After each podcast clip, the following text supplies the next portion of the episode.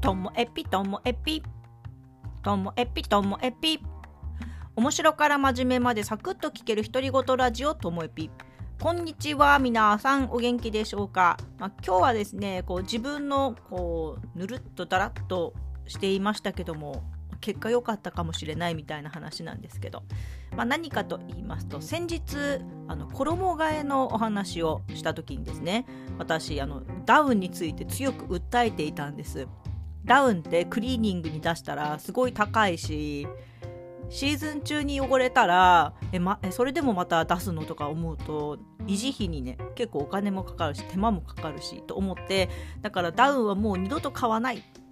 て思っていたけどあの父親からもらった赤いノースフェイスのダウンがあるからそれクリーニング出さなきゃなとかってぼやぼや言ったんですよ。まあ、するとですねあのイコエピさん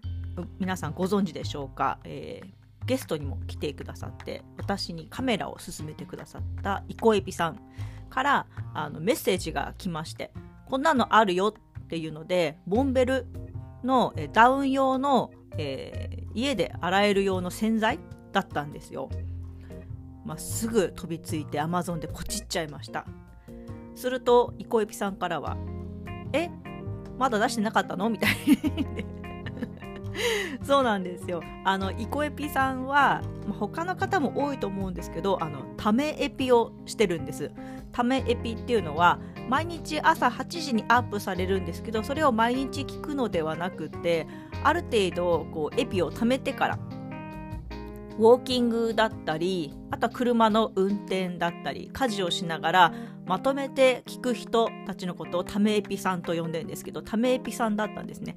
そう。なのでもう1週間前にアップした話ででしかも収録したのはその何日か前なんでもう10日ぐらい前の話なのでまさかまだクリーニング出してないなんてっていう状態だったんですけど私は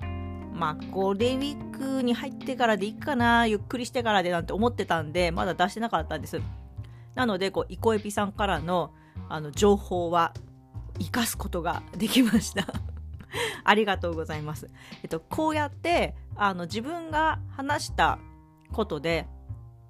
ぼやいていることとか、まあ、あとは私が気になっていることの話とかそういうのを覚えていてくれて情報をくれる方結構ねいらっしゃるんですよね。先日はえーとですね、初めて名前を出します。顔エピさんと言ったらいいでしょうかね。えっと、顔エピさんからは、折り紙いるって 連絡が来ました。これは私は折り紙苦手なんですけれどもでもあの子供で折り紙が得意な子が私に折り紙の折り方を教えてくれる、まあ、こうやって大人でも苦手なものは苦手っていうことをオープンにすることで逆に子供がね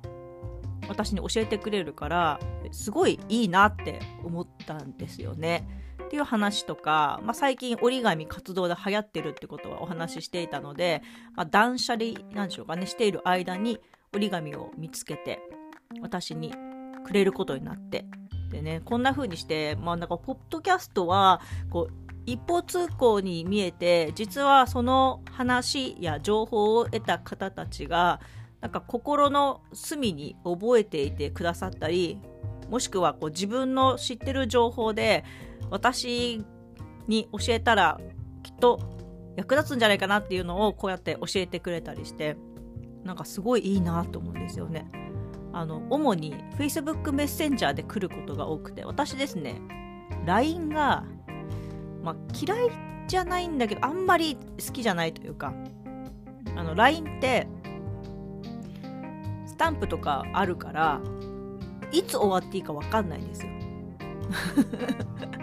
スタンプ合戦になりませんか？最後の方とかね。すっごい仲いい友達とかなら、あの最後あっさり終わったり、まあ、既読スルーしたりとか、全然いいんですけど、そうでもない方とのこう距離感があまりわからなくって、LINE 苦手なんでメッセンジャーの方が、もうお互い要件済んだらそこで終わりみたいな感じがあって好きなんで、あの、メッセンジャーで寄せていただきます。まあ、もちろん私の LINE 知ってる方あと Twitter でつながってる方だったら Twitter の DM 私これあの私がフォローしてる方じゃないと DM がこう送れないようにはなってです、まあ、相互フォローしてる方だったら DM でもいいのであのお寄せいただけたらなって思っております。めっちゃ嬉しいんですよこういうのが。あとはですねあの山エピさん。山エピさんからは時々感想が一文ペロンとこう送られてきてであのあまりにも突然なので私もあれ？これってどの話のことかなって私あのそれこそ1週間とか10日前の、あのエピソードについての感想だったりするんでそれ見た時にあそっかそっか私ああいう話もしてたなっていうふうに思い出すこともあるんですけどもそういう感想もねまあ嬉しいですよね。ってことで今日もなんか結局欲しがりさんみたいな話になりましたけど。まあでも主に私があの情報が欲しいなと思ってることとか私が苦手なこととか私が気になってることとかにこう突っ込んでもらえるのでやっぱりねあの自分のあの得意なこととか好きなことだけじゃなくてこう苦手なところも晒していく方がいいなって、ま、あのやっぱり思いました。はい、今日も最後までお聴きいただきましてありがとうございました。さようなら